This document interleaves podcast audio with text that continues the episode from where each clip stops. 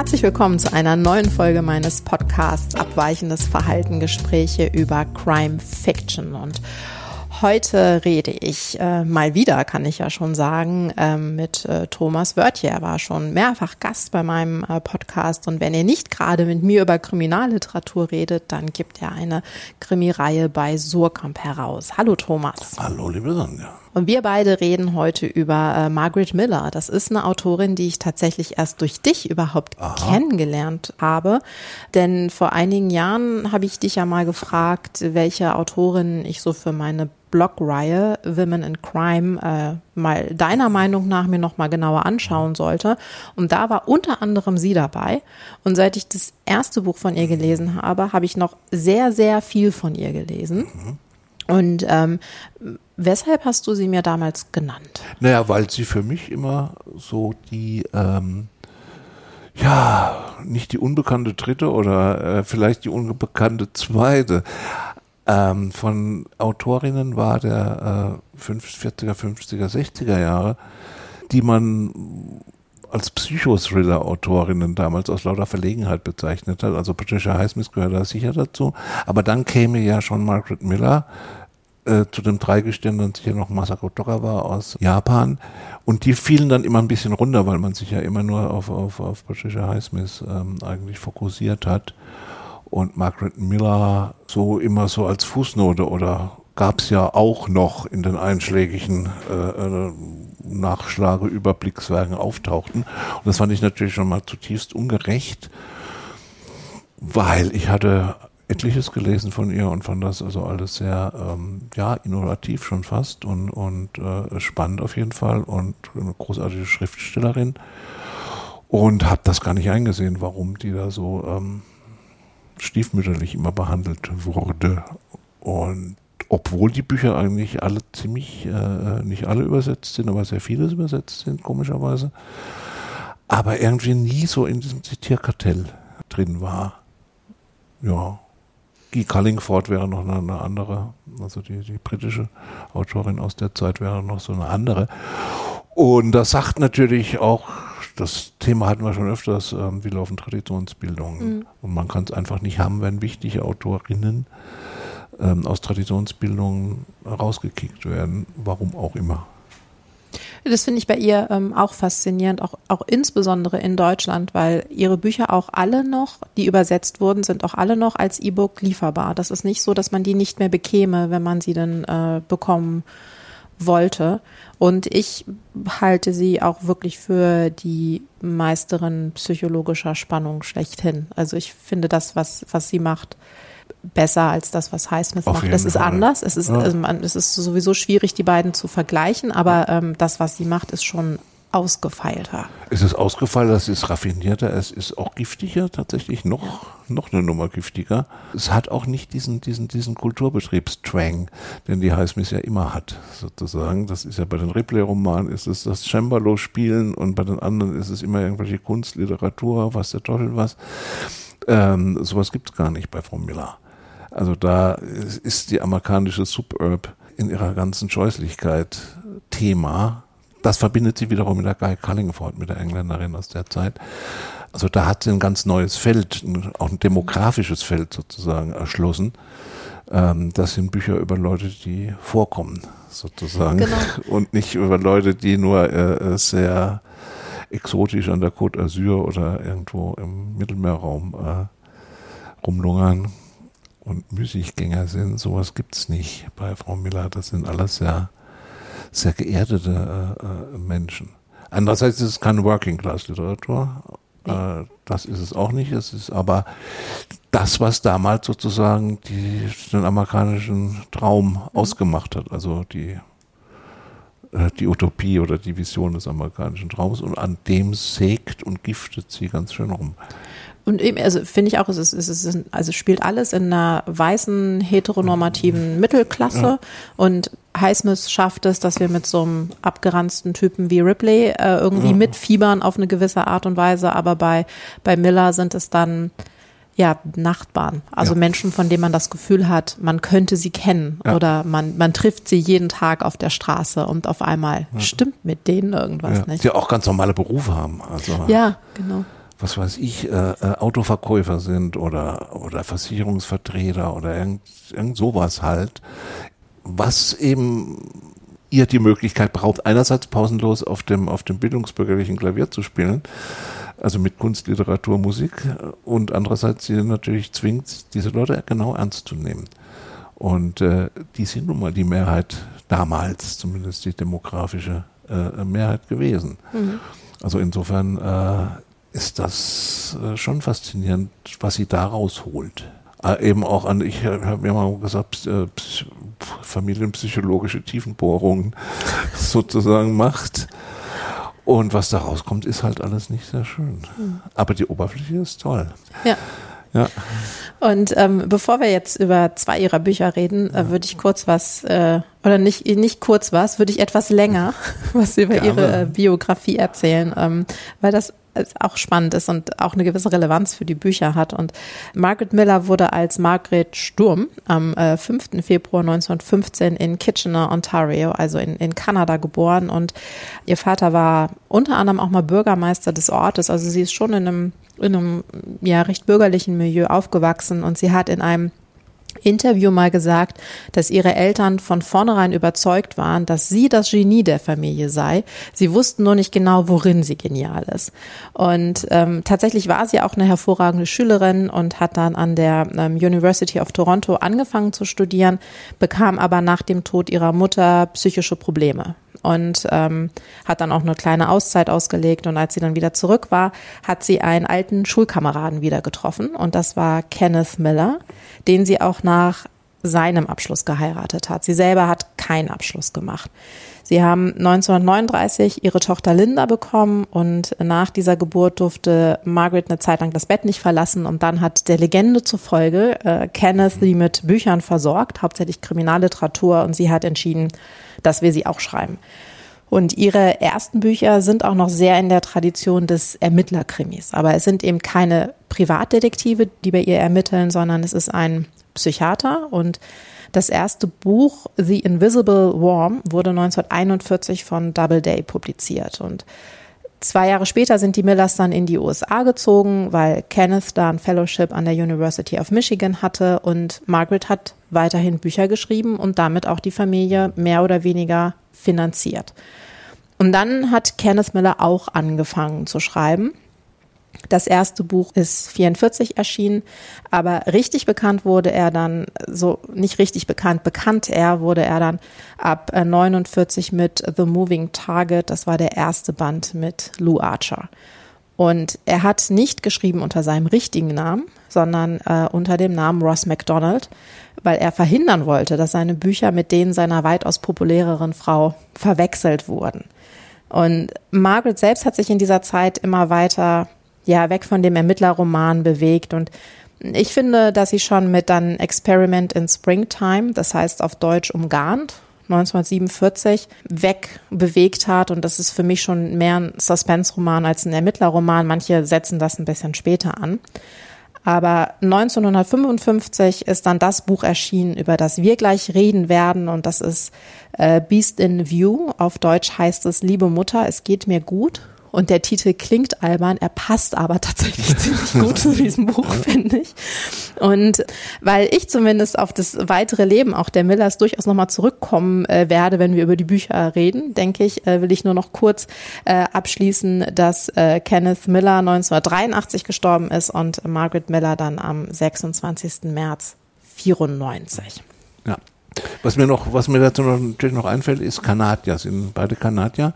Und das ist sozusagen der Simenon-Effekt. Also der Belgier Simenon guckt auf Paris anders, als ein Pariser mhm. das tun würde. Und ich denke, dass auch die Kanadier, die aus Ontario kommen, hm, ähm, äh, dann später in ihrem Turf, also der Großraum Los Angeles, Kalifornien, also auch diesen, diesen merkwürdig ähm, fremden Blick haben, einfach. Mhm. Also fremder Blick, nicht den fremdelnden Blick, sondern einfach nochmal einen anderen Blick auf das, was da äh, geht. Also ein bisschen die, die Brennweite ein bisschen nach hinten verschoben, ein bisschen weiter drüber. Also ich denke schon, dass es eine Rolle spielt, um so genau hinzugucken. glaube ich auch. Und ähm, mit, mit Beast in View sind sie schon in Los Angeles. Also Ja. das, das, das spielt auch schon in Ja. Los Angeles und das wurde ähm, 56 mit dem Edgar Allan Poe Award als bester Roman ausgezeichnet und ist 67 bei Diogenes erschienen in der Übersetzung von, ich nehme an, man spricht sie englisch aus, Elizabeth Gilbert. Und jetzt mache ich was, was ich nur selten mache, was aber bei Margaret Miller unbedingt notwendig ist. Und zwar spreche ich eine sehr deutliche Spoilerwarnung aus. um über Margaret Miller reden zu können, muss man unbedingt über das Ende ihrer Bücher reden. Denn was sie ähm, unter anderem perfektioniert hat, ist ja auch so diese, diese Überraschung auf den letzten Seiten. Und gerade bei äh, dem ersten, liebe Mutter, ist das, heute erleben wir es als weniger überraschend als damals. Aber ich, wenn man es noch nicht gelesen hat und so ein ursprüngliches, naives Leseerlebnis haben möchte, dann sollte man äh, jetzt hier auf äh, Pause drücken und, und erst, liebe Mutter, es geht mir gut lesen und dann anschließend noch Die Feindin. Das ist nämlich das zweite Buch, äh, über das wir reden werden. Aber wenn man äh, es ab kann, dass man das Ende schon kennt und dann kann man diese Bücher immer noch sehr, sehr gut lesen, dann kann man auch einfach weiter zuhören. Ja, man, man muss sich gar nicht so zentrieren auf den auf, auf Plot sozusagen. Das ist, glaube ich, schon mal eine falsche Spur.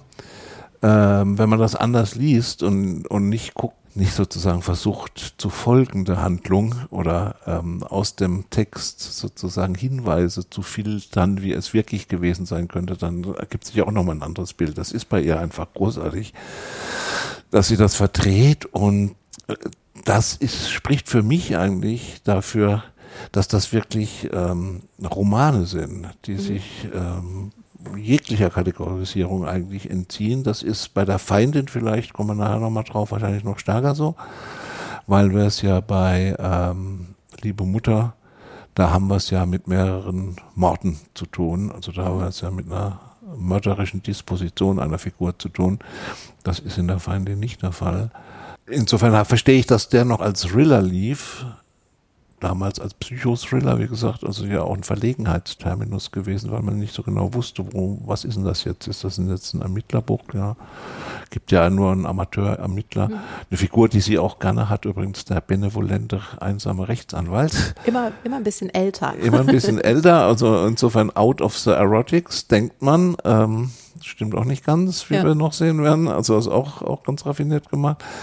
Also da spielt sie auf sich selbst an und äh, gibt einer Standardfigur, einer vermeintlichen, dann nochmal so einen bes besonderen Twist. Spoilern, ja, mal, sagen wir mal, wir haben es mit einer sehr vielschichtigen Persönlichkeit zu tun in der Hauptrolle.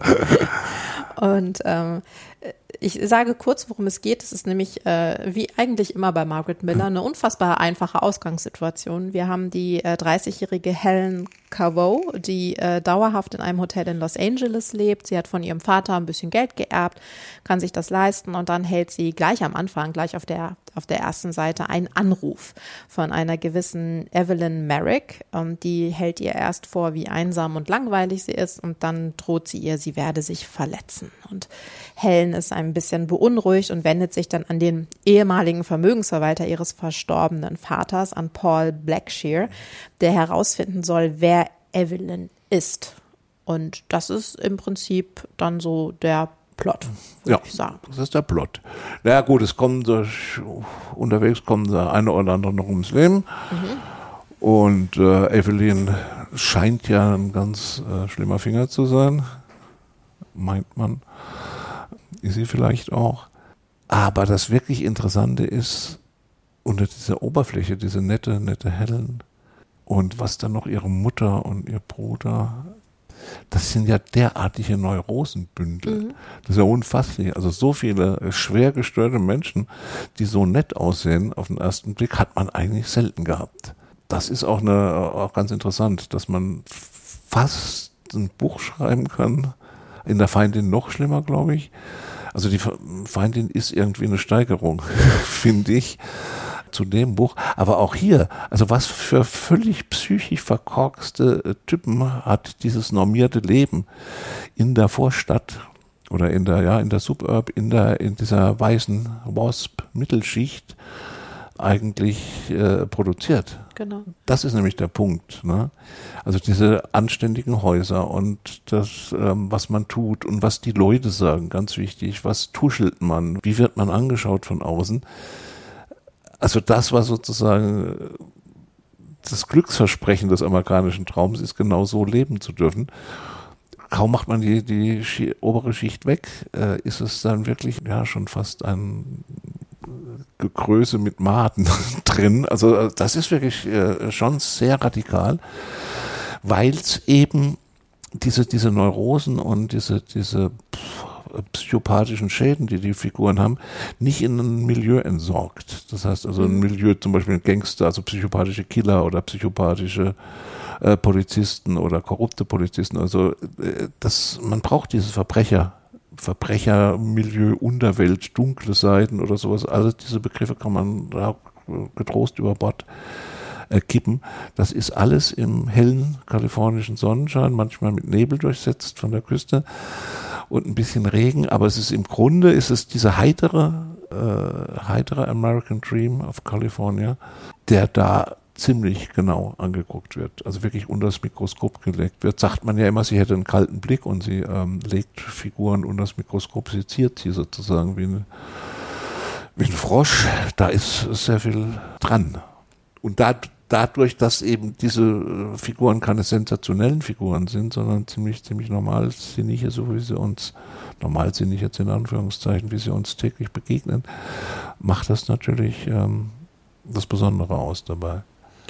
Genau, denn Helen hat ein langweiliges und ödes ja. Leben und ähm, sie kann sich selbst nicht sonderlich gut leiden und sie geht davon aus, dass sie auch niemand sonst leiden kann und sie nichts Liebenswertes hat und ihre Mutter hingegen ist eine war oder ist eine sehr attraktive Frau, die, ihren Vater hauptsächlich wohl wegen des Geldes geheiratet hat und ganz gut mit ihm leben konnte. Und ihr Bruder ähm, ist eigentlich äh, homosexuell, aber kann das seiner Mutter irgendwie nicht richtig sagen und sich selbst auch nicht. Also er ist, der ist so ein bisschen, der hat schon was von diesem weinerlichen Schwulen, den du ja in der ja. Zeit äh, oft hast. Ähm, und ähm, ja, der auch dann mit dem Künstlermilieu, mit diesem Malerfotografen, ja. also mit dem Kunstfotografen, der natürlich nur nichts anderes ist als ein Pornograf. Aber es ist auch nett, wie man das äh, äh, höflich umschreibt, was das ist. Ja. Was ich auch schön finde übrigens, äh, dass man das nicht so direkt macht, sondern äh, so subtil andeutet. Also ich glaube, das Wort schwul fällt, glaube ich, überhaupt nicht. Ne? Oder homosexuell. Das, nee, ich äh, glaube, man spricht immer nur von spricht, seiner, äh, von seiner Neigung. Von seiner Neigung, ja, genau. Ne? Also es ist auch interessant, sprachlich interessant, dass man sozusagen ähm, das Vokabular benutzen kann, das sozusagen in der, in der mittelständischen Konversationsebene herrscht und das dann aber gleichzeitig durch die Zuordnung zu den einzelnen Typen, also auch schon die Sprache versaut als versaut zeigt, sozusagen, als, als hochgradig ideologisch. Also diese ganze Ideologie des äh, American Dreams spiegelt sich in der absolut virtuosen Verwendung dieser gepflegten Sprache wieder. Und das finde ich äh, auch spannend. Das äh, merkt man übrigens auch die deutsche Übersetzung von Frau Gilbert oder Gilbert oder wie sie immer sich ausspricht, versucht ja auch sozusagen da manchmal so einen hohen Ton reinzubringen. Also das hat mhm. jetzt nicht nur mit komischen Wörtern zu tun, die sie benutzt, weil sie einfach äh, keine Ahnung von einem amerikanischen Kontext hat. Ich weiß nicht, ob es in dem Buch ist oder in einem anderen Buch, wo ein Borough eine Grafschaft wird was natürlich großartig ist für Los Angeles, muss man sich mal vorstellen. Aber was sie will, ist, und glaube ich gar nicht merkt, ist diese geputzte, polierte, konfliktfreie, äh, sauber geschrubbte Mittelstandssprache mhm. auf Deutsch zu reproduzieren. Also insofern ist die Übersetzung, ob intentional oder nicht, gar nicht so misslungen. Ich fürchte nur, äh, durch Zufall. das kann sein. Also ich glaube, dass die Grafschaft ist tatsächlich in der Feindin, nicht, in, Fall, nicht in, der. Aber das sind auch so, das sind, das sind so, auch so ein paar Sachen, ja. die, ich, äh, die, die sehr lustig sind. Ja, definitiv. Und äh, was, was ich auch schön finde, das merkt man dann vor allem, wenn man das das zweite Mal liest, wie viele, wie viele Bezüge auf die Auflösung es schon auf der ersten mhm. Seite gibt. Also ja. wie viel, eigentlich könnte man es da schon wissen, wenn man äh, genau liest, weil auch immer wieder bestimmte Motive, diese Kristallkugel und ja. andauernd blicken sich irgendwelche Menschen in Spiegeln an und sowas alles, ja. findet man auch äh, immer wieder. Also diese Helen ist ja auch äh, eine kleine Tyrannin, die zum Beispiel Dienstboten und, und mhm. gesellschaftlich unter ihr stehende Menschen natürlich behandelt behandelt wie Dreck und immer sagt, ja von der gleichen Leute redet und äh, was ja toll, was also dieser Klass, der Klassismus, der da auch drin steckt mhm. in dieser Mittelschicht, der ist natürlich auch schon ganz von ganz vom Anfang an da sozusagen. Und er ist auch insofern ja. sehr fein, weil ähm, also stellt sich heraus, dass es eine Evelyn Merrick gibt. Das ist ja. äh, eine ehemalige Schulkameradin, deren Eltern sich getrennt haben und die jetzt bei ihrer Mutter lebt. Die Mutter muss aber arbeiten, um Geld zu verdienen und damit steht sie quasi gesellschaftlich schon unter ja. äh, der Familie von Helen und ähm, auch Evelyn muss arbeiten, um Geld zu verdienen und ähm, da werden auch so ganz feine äh, Klassenunterschiede eingezogen. Und natürlich die Dominanz der Mütter. Mhm. Ähm, alle Mütter sind, glaube ich, bei Frau Müller oder fast alle Mütter. Fast alle. Mhm. Fast alle haben ja einen an der Waffel. Also äh, was natürlich an die Kindererziehung geht. Und ähm, dann kommt dann sowas raus wie Helen. Ob das jetzt ihr Vater versaut hat oder ob der nun auch gelitten hat unter, unter der lieben Mutter, bleibt mehr oder weniger offen, aber es ist zu vermuten, dass der auch nichts zu melden hatte. Nee, aber auch nicht viel besser war. Also aber ich glaube, auf, eine, auf eine andere Art und Weise ja, ja, äh, grausam diese, war. Ja, diese Grausamkeit des Duldens sozusagen, ja. dieses Zuschauens, dieses interessiert mich nicht, auch wenn die, wenn die liebe Gattin das Kind tyrannisiert mit ihren eigenen äh, Vorstellungen, mit ihren eigenen Ambitionen, dann guckt Papi weg.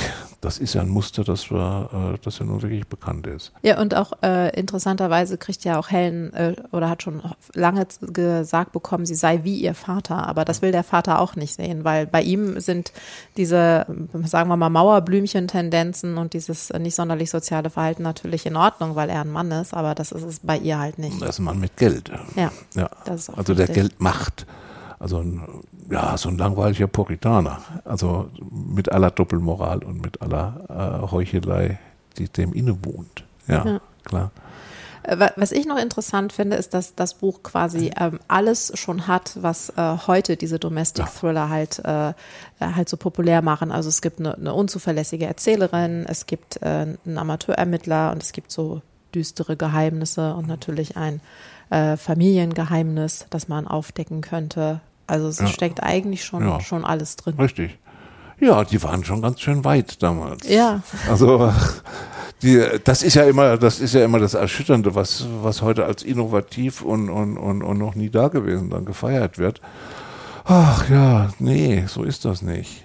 Also auch die Familie als Hort des Unglücks sozusagen ist ein Gedanke, der dann popularisiert wurde mit der bürgerlichen Kleinfamilie erst in, in, im Zuge der 68er Plus.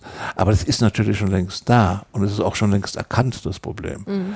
Nur hat man es dann eben auch in die Fiktional, Fiktionalität ausgelagert und hat dann gesagt, naja, ist ja nur ein Thriller, als ob's das, ne? Gibt ja auch, gibt ja auch Filme, What Happened to Baby Jane und, und, mhm. und ähnliche Sachen. Ähm, das war längst da. Also diese, dieser ganze Kalifornien Noir, also ich mag das Stichwort jetzt nicht so gerne, aber es stimmt schon. Also diese Demontage des amerikanischen Traums an dem Zukunftsstaat per se, und das mhm. war Kalifornien zu der Zeit, ähm, ist nicht zufällig. Also Mike Davis, der ja neulich gerade gestorben ist, leider der große Stadtsoziologe, hat das ja schon sehr früh auch gesehen. Wer es nicht sehen wollte, ist, ist, ist die Rezeption, also zumindest hier. Ja. Ja, und das ist interessant, weil also zum Beispiel Charlotte Armstrong macht ja, ja das Gleiche, das spielt auch ja. in Kalifornien. Ja. Das ist sogar noch ein etwas, ähm, also das ist schon mindestens obere Mittelklasse, äh, in der ihre Bücher meistens mhm. spielen, nicht alle, auch dieses Künstlermilieu. Und auch das ist eine, die zu Lebzeiten, genauso wie Margaret Miller, schon sehr populär war, äh, die aber dann auch wieder aus der ähm, Rezeption rausgefallen ist. Der Gatter hat es ja auch gemacht, Ross McDonald. Mhm. Nur halt mit hin und wieder auch mal mit echten Gangstern. Und einem Privatdetektiv. Und einem Privatdetektiv eben. Also der hat es also noch mehr ins, ins, ins Genre gepackt. Wobei muss man auch aufpassen, also mit Hammett hat er gar nichts zu tun. Mhm. Es wird, wird, ja immer dieses heilige Dreigestirn genau, genannt, ja. genannt, Hammett, äh, Chandler, Ross McDonald. Also mit Hammett hat er überhaupt nichts zu tun. Stilistisch nicht, was so toll was. Mit Chandler, wenn man genau hinguckt, auch weniger. Weil auch bei Ross McDonald, selbst wenn ein paar Gangster äh, durch die Gegend laufen, liegt das immer in der Familie. Mhm. Immer in der, also in der Kindheit von, von Hauptfiguren. Deswegen, wie gesagt, Tiefenbohrung in die, in die Familiengeschichte. Also schon damals ein heftiger Angriff auf das, was man heute dann Family Values nennt. Ja. Und die man ja immer heuchlerischer und immer, immer aufwendiger hochhalten muss, wie wir jetzt ja gerade sehen in, in den USA. äh, mit den neuen Gerichtsurteilen zur Abtreibung und so weiter. Das gehört ja alles in dieses Paket mhm. mit rein. Auch wenn es erstmal nichts mit zu tun hat, denkt man, aber nein, es hat sehr viel damit zu tun. Also die amerikanische Gewaltgeschichte ist auch eine, die in die Weise, in die weise Gesellschaft tief hineinreicht über Generationen notfalls. Ja. ja. Und äh, Familie ist schon das richtige Stichwort für sowohl diesen, nochmal diesen kurzen Exkurs ins Biografische als auch für das nächste Buch. Und zwar wurde ähm, Liebe Mutter, es geht mir gut in den USA veröffentlicht, kurz bevor bekannt wurde, dass die Tochter der Millers, äh, Linda, im Februar 56 betrunken Auto gefahren ist und zwar also wirklich schwerst betrunken und äh, dabei einen 13-jährigen Jungen getötet hat und zwei andere verletzt hat. Und schon damals hieß es, dass auch Linda darunter gelitten hat, als Material für ihre Eltern äh, herhalten zu müssen. Sie hat dann damals eine Bewährungsstrafe bekommen, dafür gab es auch viel Kritik, da wurde auch viel über die äh, Privilegien und den Einfluss ihrer mhm. Eltern geredet und hatte lange mit psychischen Problemen zu kämpfen. Sie hat sich dann auch irgendwann wieder gefangen, hat ein Kind bekommen und ist dann aber auch schon äh, 1970 gestorben Aha. mit 31 Jahren, woraufhin mhm. auch Margaret Miller eine ganze Zeit nicht ähm, geschrieben hat. Aber tatsächlich ist es so, dass sowohl Margaret Miller als auch äh, Ross MacDonald immer wieder aus ihrem Leben geschöpft haben. Sie haben auch wohl beide mehr oder weniger zugegeben, dass es dass sie 1959 war ihre Tochter für zehn Tage verschwunden. Da haben sie einen Privatdetektiv angeheuert, um sie zu finden. Und äh, sie haben ihn beide als Vorlage für Figuren benutzt. Also sie haben sogar die Bücher genannt, in denen er vorkam.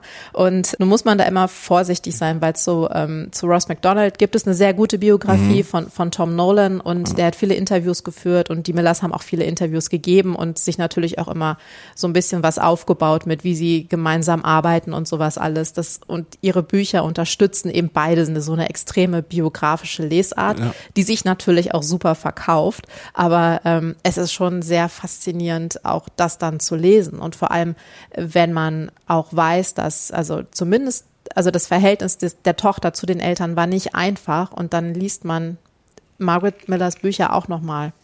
Klar. So, so ein bisschen also, ich kann mir, also das ist mir äh, zutiefst plausibel. Wenn man als Kind sozusagen dass man der Materialsteinbruch für die Eltern ist, das ist schon äh, belastend. Das heißt ja nicht, dass die unbedingt nette Menschen gewesen sein müssen. Nee, oh, vielleicht, war, also vielleicht, vielleicht, vielleicht waren sie auch sogar nett, aber nett, vielleicht aber auch. muss man jetzt nicht voraussetzen sozusagen. Na gut, Chandler war auch kein netter Mensch. Ja. Also insofern. Äh, ich bin mal sehr gespannt. Angeblich arbeitet Tom Nolan an der Biografie zu Margaret Miller. Das wäre natürlich das wär, spannend, ja. Äh, natürlich irgendwie nochmal. Das, das wäre spannend, nochmal zu sehen. Ja. Weil sie, sie kommt schon sehr prominent in dem Buch vor, ja. aber ähm, es ist schon auch immer ähm, sehr auf, äh, welche Beiträge haben, haben sie füreinander geleistet. Und da wäre ich mal interessant, sehr interessiert dran. Aber sie sind deutlich Saboteure an der Normalität in Anführungszeichen des amerikanischen Alltags dieser Zeit und Definitiv. zwar heftig. Ja. Und zwar heftiger als Chandler. Ja, also heftiger als die meisten. Ja, also Hammett würde ich sagen, nein. Ähm, aber wie gesagt, also ich, ich, ich mag diese, diese, diese Sortierung nicht eben, dieses, dieses Chandler, Hammett, Ross McDonald, das, ähm, das passt nicht ganz. Mhm. Wie alle diese Sortierungen eigentlich nicht so ganz passen. Genau. Sie sind alle sehr problematisch, finde ich. Definitiv. Also deutlich für die Einzelfallprüfung. Ja. Ja. Ähm, und das bringt uns jetzt zu dem zweiten Buch, The Fiend, die Feindin. Äh, ich habe tatsächlich lange überlegt, welches zweite Buch ich vorschlage. Das erste war irgendwie klar und bei dem zweiten dachte ich, welches nehme ich denn dann? Und dann habe ich mich aber für Der Feind entschieden, weil ich es für seine Entstehungszeit unglaublich bemerkenswert finde und weil es tatsächlich eins meiner Lieblingsbücher äh, von ihr ist und auch so ein bisschen ihre Weiterentwicklung zeigt. Also das ist 64 im Original erschienen, schon 65 dann bei Diogenes, wieder in der äh, Übersetzung von äh, Elizabeth Gilbert, Elisabeth Gilbert. Und es ist ein Buch, das eigentlich ganz harmlos anfängt. Ein Mann sitzt in seinem Auto auf einem Parkplatz und isst ein Sandwich. Allerdings sitzt der Mann regelmäßig auf diesem Parkplatz und dieser Parkplatz liegt an einem Spielplatz und dort spielen am Ende der Sommerferien Kinder. Und er hat insbesondere ein Mädchen im Auge, von dem wir hinterher erfahren, dass es, oder bald erfahren, nicht hinterher, dass es die neunjährige Jessie Brandt ist. Und er ist überzeugt, dass ihre Eltern besser auf sie aufpassen müssten. Und dann Während wir nun also diesen Mann beobachten, wie er Kinder beobachtet, wie wir mit Jessie und ihrer besten Freundin nach Hause gehen und diese ganze Nachbarschaft kennenlernen, erfahren wir dann irgendwann, dass dieser Mann, Charlie Govan heißt er, schon einige Zeit in der Psychiatrie verbracht hat und seither bei seinem Bruder lebt, weil er ja ein Kind angegriffen hat. Man weiß es also richtig, was er genau gemacht hat, äh, erfährt man auch nicht so richtig, aber er darf sich eigentlich auch Kindern überhaupt nicht nähern. Aber dass diese Unschuld überhaupt nicht vorhanden ist, das sieht man auf den ersten Blick sozusagen. Also ein Typ, der im Auto sitzt, ein Sandwich isst und Kinder anguckt, bringt einem auf eine Spur. Ob das die richtige Spur ist, ist, äh, ist die zweite Frage, aber es bringt einem zumindest mal auf eine Spur. Ja, vor allem auf einer Spur, auf der man auch äh, die ganze Zeit bleibt. Also das ja. ist dieses, also wir, wir sind wirklich in dieser Nachbarschaft, wir bewegen ja. uns da, wir lernen die Menschen kennen. Ja. äh, äh Jessie und ihre Eltern, die haben noch also, haben Nachbarn, das sind Virginia und Howard. Virginia und Howard Arlington, ein unfassbar großartiges äh, äh, vor, ja, vorstädtisches Ehepaar. Ähm, Howard ist Vertreter, Virginia ist seine Ehefrau äh, und sie leidet ganz schrecklich darunter, ähm, dass sie keine Kinder hat. Ähm, was natürlich in der Zeit auch, das ist quasi die einzige Aufgabe, die sie als Frau zu erfüllen hatte und sie scheitert daran und ihr ist auch definitiv langweilig. Und ähm, sie hat aber auch keine andere Möglichkeit, irgendwas zu machen, ja. weil das passt ja nicht in das äh, gesellschaftliche Bild. Aber sie hat eben das Nachbarskind Jessie. Genau, sie hat Jessie. Und ähm, Howard beginnt nun aber eifersüchtig auf Jessie zu werden, weil ähm, also Virginias Zuneigung zu Jessie ist schon Oh, ja, aber ist top. Groß. Ja, sehr groß. Kauft ihr, kauft ihr pausenlos viel zu teure Geschenke und äh, ja, ja. Und vor allem möchte sie auch Jessys Unschuld beschützen, denn genau. Jessie soll niemals erfahren, wie die Welt wirklich ist. Das wollen sie alle. Das will ja auch unser Charlie, der Sandwich ist im Auto, möchte ja eigentlich auch die Kinder nur beschützen vor der Welt. Genau. Und die Mutti von äh, Jessys bester Freundin, die möchte die Welt ganz drusen lassen. Genau, und insbesondere Männer. Also und die Welt, am liebsten ja. die ganze Welt, aber ähm, das ist ähm, Kate, Kate Oakley ist die Kate Mutter Oakley. von, ähm, Mary. von Jessys Mary Martha. Das ist Mary wichtig. Martha, ja. Das ist wichtig. Nicht ja. nur Mary, sondern Mary Martha. Martha. Und Kate Oakley ist nämlich geschieden. Ja.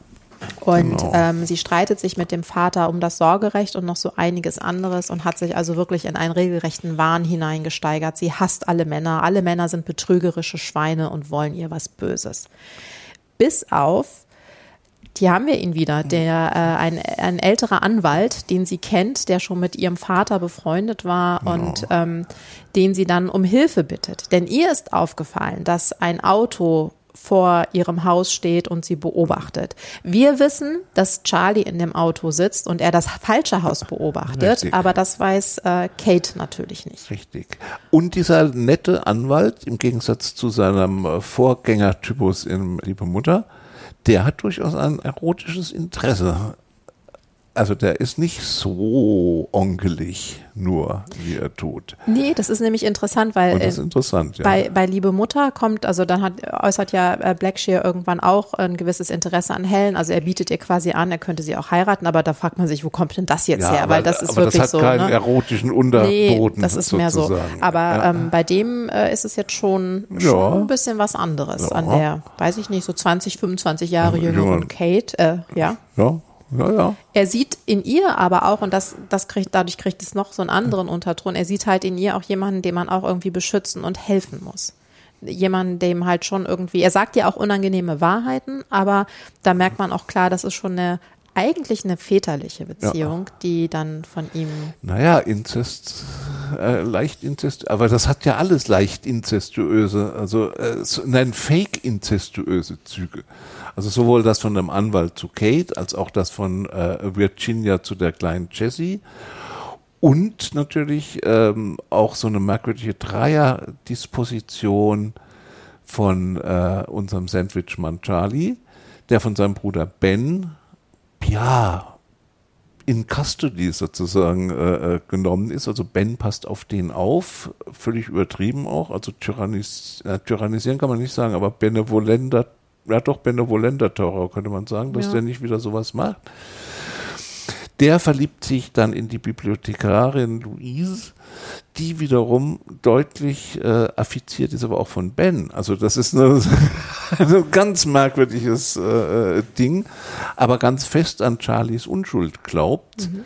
aber auch schon in fast pathologischem Ausmaß daran glaubt, weil äh, vieles dafür spricht, dass möglicherweise Charlie mit dem Kinder attackieren oder belästigen, Child Molester finde ich da ein ganz guter Ausdruck, dass da was dran sein könnte genau. an der Geschichte. Das ist also auch ziemlich pervers alles, also pervers in Anführungszeichen, also ziemlich abwegige äh, Konstellation, die aber völlig organisch sind. Also man wundert mhm. sich darüber nicht. Das ist auch nicht als sensationell schrill oder äh, irgendwie bedrohlich dargestellt. Während das ganze Buch ja auch ähm, tatsächlich ähm, ohne das Hauptingredienz, das man angeblich braucht, nämlich ohne Leiche auskommt. Genau, und auch der, der eigentliche, wenn man so will, in Anführungszeichen Kriminalfall ja. ist erst relativ spät im Buch, denn ja. Jesse ist irgendwann verschwunden, ja. aber das ist wirklich, ich, also gefühlt im letzten Fünftel des Buches. Ähm, und ähm, aber was bis dahin alles äh, passiert ist, das ist mit unglaublich, also wirklich mit dem, was man halt Suspense nennt. Man, man merkt die ganze Zeit, da schwelt so eine Bedrohung und zwar ja. das ganze Buch durch und ähm, man, wenn man dann irgendwann wird natürlich auch Jessys Verschwinden aufgeklärt und man merkt halt aber auch, wie man die ganze Zeit äh, von der Autorin manipuliert wurde. Ja. Ähm, und man hat auch dann irgendwann einfach zu viele Verdächtige, weil ja. man die Figuren zu gut, fast schon kenne ich nicht zu gut, aber man hat das Gefühl, man würde sie alle kennen und man hat so viele Verdächtige, dass man, dass man gar nicht mehr so richtig ähm, also dass dann die, die, die Auflösung, die ist, die ist schon gut, die ist, äh, setzt dem Ganzen noch so die Krone auf, äh, würde ich sagen. Aber das ist das, was ich so faszinierend an diesem Buch finde, dass eigentlich die ganze Zeit ja nichts passiert, aber man die, dieses permanente, gleich passiert was, gleich passiert was, ist, ist wie ich gerade sagte, permanent. Also es ist immer da. Es könnte da. was passieren. Es könnte was passieren. Ähm, es ist auch lustig dann, also wie die Polizeialgorithmen aufgerufen werden. Also wenn das, als das Kind weg ist. Also Jessie verschwindet einfach und man weiß, dass sie nur einen Bademantel und, und, und, und Hausschuhe anhat und dann ist sie weg. Jetzt ist natürlich, ähm, läuft der ganze Polizeiapparat an und läuft natürlich absolut ins, ins Nichts. Das ist auch ganz faszinierend, dass die Polizei fängt an äh, zu verhören, die Nachbarn zu verhören und so weiter. Da kommen natürlich ganz andere Sachen raus, die jetzt für alle nicht sehr schmeichelhaft sind, für alle Beteiligten. Also was halt so in, in Suburbs äh, äh, mhm. so passiert mit Nachbarn verschiedenen Geschlechts, wo die und frustrierten äh, äh, Ehepartnern auf allen Seiten. Das ist auch nicht schön, ist aber auch nicht der Punkt. Äh, äh wir kommen also sozusagen mit dieser, mit dieser Hauptgeschichte. Es, es gibt keine Hauptgeschichte. Mhm. Das ist ein interessantes Ding. Es gibt keinen Hauptplot, also keinen Strang, sondern es gibt sozusagen ein Panorama des täglichen Wahnsinns. Genau. Eher. Na? Denn äh, dieser Charlie ist ja auch ein netter Kall irgendwie. Der ist schüchtern, der ist täppisch, der lässt sich übervorteilen, der lässt sich von seinem, von einem, von einem Autoverkäufer, der, das ist eine großartige Szene, ähm, wie er denkt, er hätte einen guten Deal gemacht, dass er sich ein neues Auto kauft. Oder ähm, von seinem Chef, der arbeitet in, in so einem Papier- und Schreibwaren, Großhandel, äh, äh, wo er ganz stolz ist, dass er mal eine Lieferung ausfahren darf. Ähm, das ist sein größter beruflicher Erfolg. Also das ist so, so ein reiner Tor irgendwie, der schon weiß, dass was er da macht, dass das nicht richtig ist und äh, kann auch böse werden. Man weiß es nicht. Aber es gibt keinen Plot. Mhm. sozusagen. Also es ist ein relativ plotfreies Buch und allein das ist schon bemerkenswert. Und dass man das dann durchaus auch als Thriller verkauft hat, oder hingestellt hat, ähm, ja, äh, es stimmt nicht ganz. Es ist einfach, man würde fast sagen, es ist ein Familienroman. Ja, könnte man fast sagen. Und vor allem also diese, ähm, auch das, was sie ähm, da gemacht hat, diese Geschichte, ein, ein Kind verschwindet. Meistens ja. ist es ein Mädchen, das verschwindet und ja. dann, ähm, dann brechen so diese ganzen Geheimnisse auf. Ja. Das hat man ja ähm, seither unzählige Male auf äh, verschiedenste Weise gelesen. Richtig. Und was ich da aber auch mal wieder beeindruckend finde, sind tatsächlich diese verschiedenen äh, Frauenfiguren, die sie da auffächert. Ja. Also wir haben halt die kinderlose Nachbarin, die ganz schrecklich darunter leidet, dass sie keine Kinder hat, damit ist sie nicht alleine. Und kinderlose Frauen sind in der Zeit auch tatsächlich äh, beliebte Täterfiguren in, in ähm, Thrillern. Dann haben wir ähm, Kate, die Mutter von Mary Martha, die wirklich eine anstrengende Figur ist, aber die dann auch irgendwann sagt, seitdem sie ihr Kind geboren hat, fühlt sie sich leer. Sie hat das Gefühl, sie ist nichts mehr außer ja. diese Mutterhülle.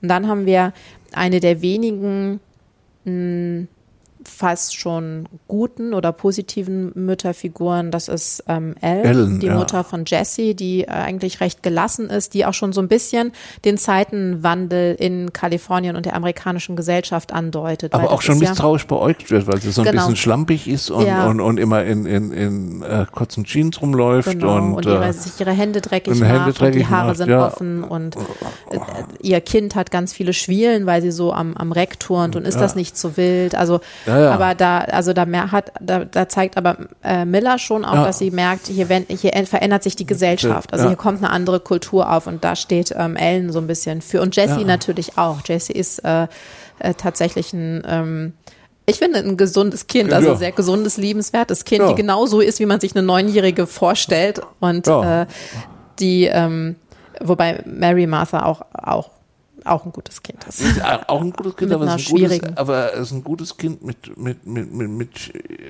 fürchterlichen Klamotten, ja. die in schreckliche Klamotten gesteckt wird, deren Haare irgendwie, ähm, ich habe das muss, die müssen irgendwie angeklebt oder, ja, oder, so, oder, so, so betoniert äh, ja. schon auf den Kopf. Ne? Ähm, die ist auch schrecklich zimperlich heißt, sie muss immer gleich weinen bei allem. Ist aber eigentlich auch ein, ein schlaues, aufgewecktes Kind und weiß durchaus, dass mit ihrer Mutter irgendwas nicht genau. stimmt und, und, und leidet darunter. Ne? Also auch da sind es wieder diese dominanten Mütter. Mütter. Ja, und sie würde auch, hätte auch durchaus gerne äh, Kontakt zu ja. ihrem äh, Vater, aber ja. sie weiß, äh, dass ihre Mutter das nicht will und sie will ihre Mutter nicht unglücklich ja. machen. Und das sind, wenn, wenn wir über diesen Roman reden, hört sich das an, als hätte der irgendwie 500 Seiten, aber der hat etwas über 200, 200 glaube ich. Das ist sehr komprimiert, ja. Und all das sieht man da drin. Das finde ich wirklich, ich finde das. Äh, also auch der, der weggelaufene Ehemann, Sheridan, Mhm. Man weiß nicht, ob der wirklich, ähm, wirklich ein fieser Möb ist. Nee. Äh, vermutlich sogar nicht, weil die Perspektive von Kate auf ihn ist natürlich äh, so, dass jede unschuldige Regung oder jedes unschuldige Verhalten sozusagen der großen, großen Verbrecher und wird zum großen Verbrechen wird und zur Tragödie nachgerade, ist aber gar nicht. Ist auch interessant. Also diese, dieser Ober, da haben wir es wieder Oberfläche und, und, und, mhm. und Wirklichkeit. Ne? Das ist schon, das ist schon, schon, schon sehr stark. Ähm, ich habe die Feindin übrigens zum ersten Mal gelesen. Ah. Habe viel Miller gelesen, aber der ist mir immer irgendwie entrutscht und war jetzt auch sehr angetan davon und dachte, hey, das ist ja wirklich auch ein Roman, der sozusagen alles entgrenzt, was man, was man vom Genre mhm äh, damals und heute äh, machen könnte. Könnte man heute, bis auf ein paar technische Details, könnte der auch fast heute spielen. Mhm, würde ich sagen. Also ja. schon gerade im, in eben diesem Milieu, das sich für, für, für wichtig und alleinstehend hält sozusagen. Denn es ist auch wieder ganz klar Mittelklasse. Also die, die, Berufe, also der, der Nachbar ist Vertreter. Ich glaube, was Jessys Vater macht, wissen wir. Der ist, äh, auch, der hat irgendwie Mechaniker oder sowas, ist der ja. arbeitet für ein Auto. Haus oder und sowas. Luis arbeitet in der Bibliothek, Bibliothek ja. Ben ist in einem Diner. Diner, ja, Diner Chef, ne? Ja. Und der Charlie ist im, im, im ja. Aber dass die ökonomisch übrigens äh, schon alle ein bisschen prekär sind, ist auch klar. Mhm. Also dieser Mittelstand ist nicht mehr gefestigt. Genau. Das ist vielleicht ja. der Unterschied zum, ähm, zur, zur lieben Mutter. Mhm. Dass der nicht gefestigt ist, sondern die Ökonomie spielt eine ganz große Rolle.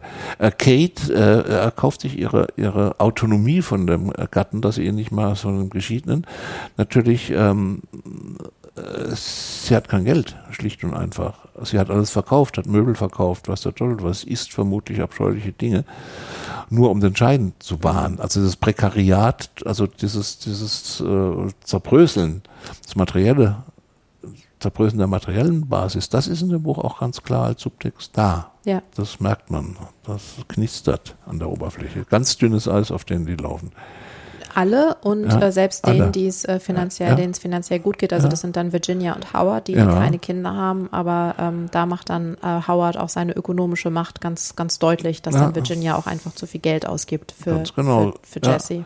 Oder er will ja eigentlich nach irgendwo nach New Mexico oder genau, nach Phoenix, glaube ich, ne? wo er weniger verdienen würde, aber mehr Familienleben haben könnte, was sie eigentlich will, aber dann doch nicht will, weil sie ja die Kohle rausballern will. Und äh, das ist dann, also dieses, dass sie das nicht will, also irgendwie ja. schon will, ja. aber nicht will, das wird wirklich in so einem Satz ähm, zusammengefasst, in dem sie dann halt einfach nur denkt, äh, also in dem dann steht, dass sie jetzt ihm jeden Morgen Frühstück machen muss, an den Gedanken muss sie sich auch mhm. erst noch gewöhnen. Mhm. Und das ist halt auch, also bei das, die Miller ist, die ist ja. wirklich fies. Ja. Und äh, fies, aber dabei auch oft sehr, sehr komisch. Ja. Und ähm, aber immer, immer mit dem Finger so richtig in der Wunde. Aber ganz ich. tief. Also die hatte wirklich einen bösen Blick.